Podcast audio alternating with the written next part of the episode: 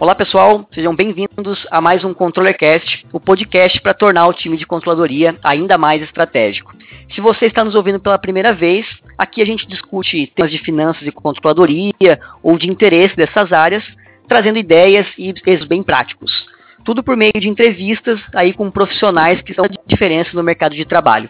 Hoje está aqui conosco o El Machado, nós vamos falar um pouco mais sobre algo que envolve muitos mitos e verdades, que é a relação entre o CEO e a controladoria.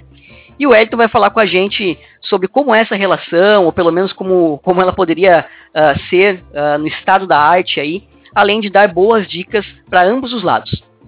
Olá, Wellington, seja bem-vindo ao ControllerCast. Obrigado por ter topado aí estar conosco. E para começar, eu vou pedir para se apresentar e falar de forma breve para os nossos ouvintes um pouco da tua trajetória, um pouco da tua uh, formação também.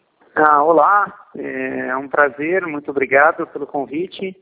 Bom, é, eu sou um profissional é, da área de tecnologia e estou aí há uns um pouco mais de 30 anos no mercado sendo que eu construí minha carreira iniciando na área técnica e, e fui, logicamente, para a área administrativa até me tornar CEO.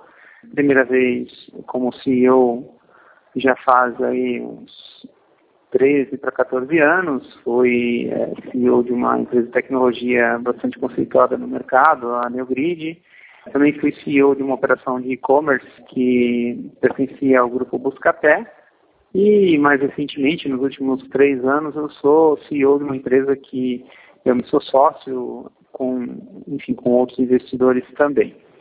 A minha carreira, como eu falei, começou pela área técnica, mas aos poucos eu fui indo para a área administrativa, me especializando, buscando é, pós-graduações tudo mais, chegando até fazer um mestrado em administração. Então, isso é um pouquinho do que eu fiz até aqui. Fantástico, Elton. Então, você, melhor do que ninguém aí, vai poder conversar bem com a gente sobre essa relação entre o CEO e a, e a, a área de controladoria.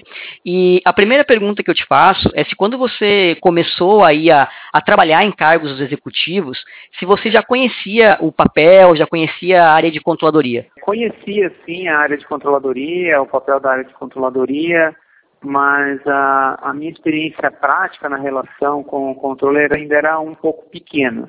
Mas, logicamente, assumindo a gestão de uma empresa, um dos primeiros passos que eu tive que dar é estruturar o que seria a visão financeira da empresa, com metas, resultados e assim por diante. E até pelo que você conhece aí do teu network de empreendedores, você acredita que hoje a controladoria é uma área bem conhecida ou que pelo menos aí deveria ser? Bom, que deveria ser, não tenho dúvida, né? É, se é bem conhecida, eu acredito que ela faz parte do negócio. Ela talvez não receba esse nome em empresas uhum. pequenas, mas certamente ela existe é, como uma coisa natural já dentro dos negócios. Eu acho que empresas é, médias e grandes certamente conhecem, praticam, têm o cargo e, e enfim, precisam buscar uma estrutura para tratar da controladoria da empresa. E você também tem aí uma bagagem uh, internacional, né, Wellington? Uh, você acredita que lá fora a, a controladoria ela é mais popular do que aqui no Brasil? E o que, que você vê aí de motivador para isso? Eu acredito que dentro da minha experiência é, internacional, e, e, é importante delimitar aqui, né, porque eu trabalhei principalmente nos Estados Unidos e na Inglaterra, é, certamente de ter uma estrutura é, de controladoria é, é muito forte tá? e, e, a orientação ao resultado sempre foi muito clara nesses países, né? são muito pragmáticos e por isso os números falam mais, mais alto desde uhum. a da construção de uma empresa. Então, certamente, isso é algo que faz parte da vida das empresas lá desde que nascem. Entendi. E não só falando agora de, da parte internacional, mas você já teve experiência aí com grandes corporações, né, como a Neogrid, uh, e também agora como uma startup, né? Uh, são dois extremos, termos de estrutura de gestão, de complexidade e principalmente de velocidade de execução, né? Então, como que você vê o papel da controladoria uh, nesses diferentes cenários aí? Bom, essa é uma, uma, boa pergunta. Como, como eu vim de uma estrutura maior, como você mesmo falou da, da Neogrid, ou mesmo do Buscapé, que, que era ainda maior sob o ponto de vista da quantidade de pessoas, estrutura uhum. e tudo mais, e até mesmo pela estrutura societária, dessas empresas, eu já trouxe comigo essa cultura como empreendedor. Tá? Uhum. É, então, mesmo a Simplos sendo uma empresa de menor porte, para a gente isso já faz parte do nosso dia a dia. Tá? A gente talvez tenha nascido com um orçamento na mão antes de uhum. pensar em outras coisas. Creio, contudo, até pelo meu envolvimento com outras startups, que é, nem todas iniciam dessa maneira. Né? A startup geralmente tem um nascimento mais pela ideia do que pela meta, né? e, uhum. e, mas é algo que certamente quando ela quer entrar para jogar para valer, né? sair da, do âmbito da ideia e ir para o âmbito de alcançar metas, conquistar mercado, certamente o tema controladoria aparece imediatamente. Perfeito, Wellington. E agora, trazendo um pouco mais para a prática, né? E em que momento você comentou aí que você sempre trouxe essa, essa cultura contigo, uh, e em que momento você acredita que a diretoria ela precisa pensar né, em estruturar uma área de contadoria na empresa, né? E qual que deve ser o envolvimento do CEO com essa estruturação da área? Bom, de novo, eu acho que é, toda empresa acaba tendo uma controladoria até certo ponto, né? Acho que isso uhum. faz parte de um negócio naturalmente, né? É, sobre a pergunta mais específica de quando tem que se estruturar, é, eu acho que depende um pouco do cenário, né? Nós, como nascemos na Simples já com investidores é, com experiência no mercado, pessoas já bastante acostumadas a negócios, de novo, começamos do zero, já com o papel da controladoria, que logicamente inicialmente era só exercido por mim, porque a equipe era muito pequena, mas uhum. hoje ela está já estruturada é, dentro da própria área de, de, gestão financeira da empresa, a gente já tem a, a visão de uma pessoa que faz essa controladoria. Então, eu acho que bastou a empresa começar a faturar e, e logicamente, olhar para metas, eu acho que isso já tem que ser colocado em prática. Acho que é imediato. Quanto antes, melhor. Certo, e até pelas tuas experiências que você teve aí em diferentes estágios de maturidade de empresa também, tu acredita que existe uma, uma hierarquia ideal de contato entre essas áreas? Por exemplo, o gerente de contadoria fala direto com o CEO, ou ele tem que passar por um diretor financeiro e esse reportar para o CEO? Como tu acredita que deveria ser essa estrutura, ou isso não tem fórmula pronta também depende muito do estágio de maturidade da empresa? É, é assim, a decisão é sempre da empresa. Né? Aí, uhum. provavelmente, quem optaria pelo modelo seriam os sócios que têm, digamos, o domínio mais alto na empresa. Eu, particularmente, acho que tem que estar ligado ao CEO e separado do, de uma eventual diretoria financeira, até porque uhum. um dos papéis é, é, justamente servir como equilíbrio entre as duas coisas, né? É, mas, obviamente, se você não tem uma estrutura ainda que possa suportar, é, com um tamanho de empresa que não consiga suportar uma estrutura como essa, eu acho que dá para iniciar tudo junto, né? A área financeira de controladoria. Mas é óbvio que com o crescimento da empresa as coisas têm que ser separadas. Perfeito. E seguindo essa linha, para a gente entender os, os padrões, Uh, ah, para você, nas, nas experiências em empresas maiores, teve alguma rotina que funcionou melhor com essa, com essa área? Uh, por exemplo, reuniões semanais, reuniões mensais, ou é conforme demanda? Como que você lidava com isso? Bom, eu sou, eu venho de uma formação na área de gestão bastante tradicional. Né? Eu sou um seguidor de modelos tradicionais de planejamento e tudo mais os modelos tradicionais de planejamento sempre terminam com o que a gente chama de rotina de gestão, né?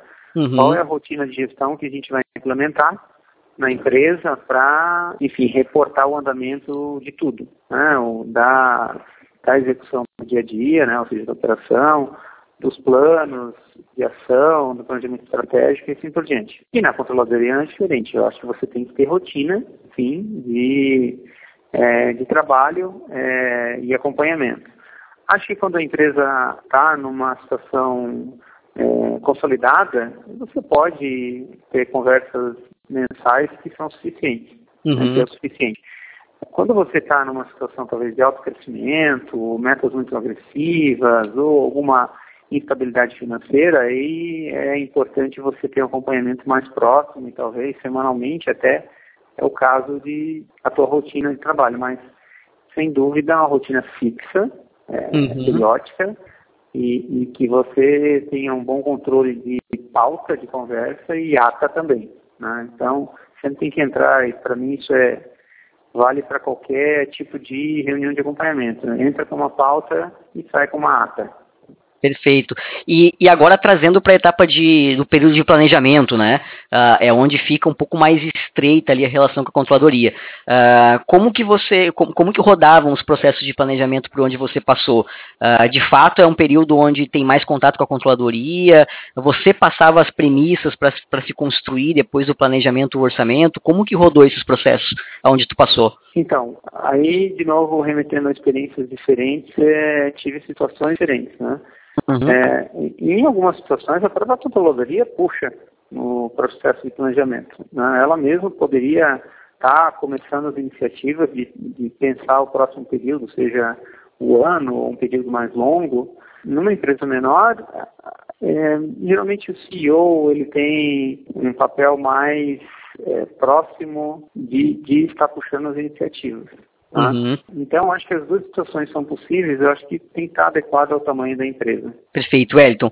E, e geralmente, uh, não só daí partindo da tua experiência, mas também uh, do teu uh, network que você tem, o que, que geralmente um CEO ele espera da área de controladoria, tanto em termos estratégicos, como também em termos bem operacionais, né? O que, que ele quer uh, consumir da, do departamento, qual é a expectativa de um CEO com a controladoria? Eu acho que a função principal é suporte, um grande suporte com base numérica. É, uhum. é isso que, que eu espero, entendeu? Saber o que, que temos que buscar, saber o que, o que passou, mas sempre com uma base numérica é, muito confiável e, e, e, enfim, até com um certo grau de, de interpretação dos números, não uhum. os números crus, mas um grau de interpretação também. Eu acho que essa é a grande expectativa que a gente tem. Entendi. E juntando com essa expectativa, Wellington, a gente, a gente fala aqui na Trize que o, o processo de planejamento, o processo da, da controladoria, ele é um meio e não um fim, né? O fim é o resultado e a, a controladoria está ali fazendo esse meio de campo. Uh, das mais diversas experiências que você teve, o quanto os indicadores financeiros da empresa estavam claros para ti, né? você que ditava qual é o indicador que você está olhando no momento, se é faturamento, se é EBITDA, e o quanto saía justamente da análise da controladoria, com até essa questão que você comentou ali, de ter um pouco mais de comentário em cima dos números, de ter um pouco mais de análise em cima dos números. Olha, eu acredito que sempre tive uma clareza desses números, faturamento é sempre o topo da lista, né? No, uhum. Quando você está olhando resultados e, logicamente, na sequência, você já tem que ter o resultado, tá? não que um tenha mais importância do que o outro, mas eu vejo também um papel que, que vai além do momento em que você está olhando aquele, aqueles números, mas um pouco da interpretação de passado com efeito no, no que a gente está vendo agora e também linhas de tendência para o que eventualmente a gente está por vir, né? Porque uhum. um resultado bom hoje não é necessariamente garantia de que o próximo será bom, né? De repente você está vendo uma linha de uhum. tendência que não mostra um bom caminho, é, ou mesmo tendo um bom resultado, você pode ter se distanciado um pouco de algum indicador importante, né?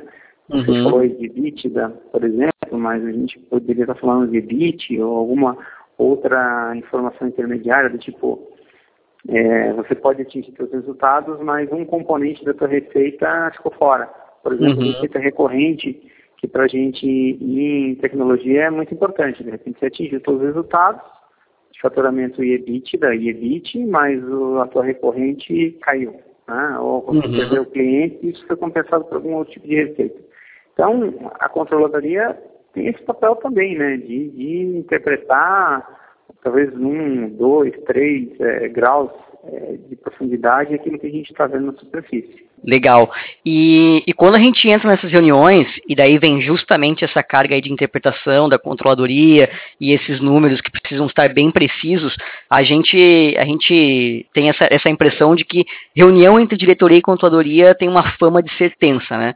Uh, elas são, de fato, tensas essas reuniões, e, e até pela tua experiência, elas precisam ser tensas. Que dica que tu dá aí para ficar mais ameno o, o, o, o reporte? Bom, aí eu vou ser extremamente sem romance aqui. eu vou usar a frase de um, um, um, conselheiro que a gente teve uma vez. Falou assim, é, números bons, reuniões boas, números ruins, reuniões ruins. Então, simples assim. É, isso. Às vezes são tensos mesmo porque tem que ser, né? Uhum. Tem que ser até para que a gente possa tratar os problemas com bastante seriedade, até um pouco de austeridade às vezes porque são negócios, né? Uhum. E a gente tem que entregar o que se comprometeu, tá? e, e se os números não estão bons, é, ninguém vai estar tá sorrindo à toa ou, ou comemorando, tá? Sim. É, então, assim, é, não precisa ser, tá? E, logicamente, quando os números estão bons, os ânimos estão bons. Claro, ele, ele, ele pode ter o azar aí de ser portador de más notícias também, né? Pode.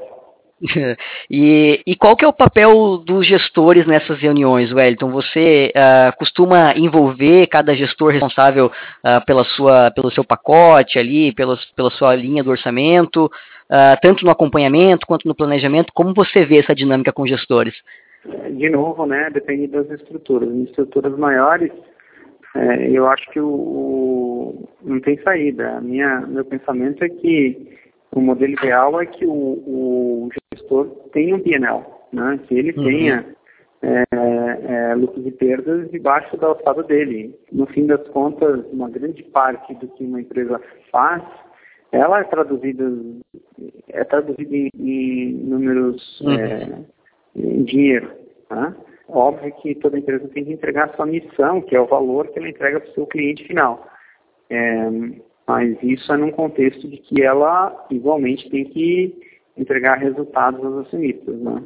Perfeito. E a, a, até aproveitando a tua, tua resposta, no último Controller Cast sobre o orçamento descentralizado, o Alexandre Lima ele comentou quão importante é o apoio da diretoria, do CEO, para justamente difundir, difundir, essa cultura uh, orçamentária na organização, para que todo mundo participe, justifique seus resultados e tenha o orçamento como uma ferramenta estratégica mesmo. Uh, você, como diretoria, você também concorda com esse ponto de aproximar os gestores e, na prática, você já viu ganhos em disseminar essa cultura descentralizada do orçamento? Bom, sim, eu concordo e na prática, de fato, existe ganho. A equipe tem que, contudo, estar bem preparada. Né? Uhum. É, tem que estar bem brifada, entender as metas da empresa, os objetivos, porque senão você pode ter diversas rodadas, por exemplo, de orçamento, e aí esse processo se torna muito desgastante e a uhum. proposta de envolver as pessoas talvez no fim do dia cause só desgaste e, e você acabe tendo que simplesmente chegar no número que você uhum. era uma conta feita, né, em outras palavras. Né? É, então, eu, eu acredito, acho que tem ganho, mas tem que ser tudo muito bem é, brifado e esse esse desdobramento nas diversas equipes tem que estar bem alinhado antes de começar esse trabalho, para não gerar frustração também. Legal. E, e, esse alinhamento você coloca como responsabilidade mais da controladoria? Qual que é o papel da diretoria nele? Eu acho que é do CEO. Esse trabalho acho que é do CEO. É do CEO mesmo. Tem, eu acho que o CEO tem que capitanear isso. Entendeu? É, eu, de novo, acho que a controladoria tem que ser um apoio muito forte é, inclusive de maneira apoiar o processo em si, mas é, eu acho que é algo que não se transfere. O CEO é, que é responsável por isso. Essa é a minha visão, né? É óbvio claro. que existem modelos diferentes que podem funcionar também. Isso está muito ligado, uh, ligado ao meu estilo de gestão também. Sim, sim, não, faz, faz todo sentido. Uh, well, então, já, então já encaminhando uh, para o final, para nossa última pergunta aqui, uh, de forma bem resumida, o que, que você acredita aí que não pode faltar nessa relação entre CEO e, e, e controladoria? Confiança, é o primeiro ponto, não pode faltar uhum. confiança nunca em nenhuma relação entre um diretor executivo e, e qualquer área de finanças, né? É, também é, não pode faltar é, alinhamento, né? então tem, tudo tem que estar muito bem alinhado, os dois têm que andar na mesma direção, é, e processo, tem que ter processo para fazer essas coisas, né? tem que ter ferramenta, é, porque senão você acaba caindo numa, num mar de de números e se você não tiver um, um, bom processo, boas ferramentas, você não, não consegue utilizar é, aquelas informações, elas são somente dados e aí você não vai conseguir tirar proveito até do papel do, da controladoria. Ótimo, ótimo, Wellington. Uh, Wellington, então, muito obrigado pela tua participação aqui no ControllerCast. O papo foi fantástico. Uh, com certeza a tua experiência e o teu conhecimento colaboraram muito para esclarecer um pouco para a gente aqui sobre essa relação entre o CEO e a controladoria. Obrigado a você, é um prazer e estamos aí. Pessoal, espero que tenham gostado de mais um ControllerCast. Não deixe de nos enviar seus feedbacks. Um abraço e até a próxima.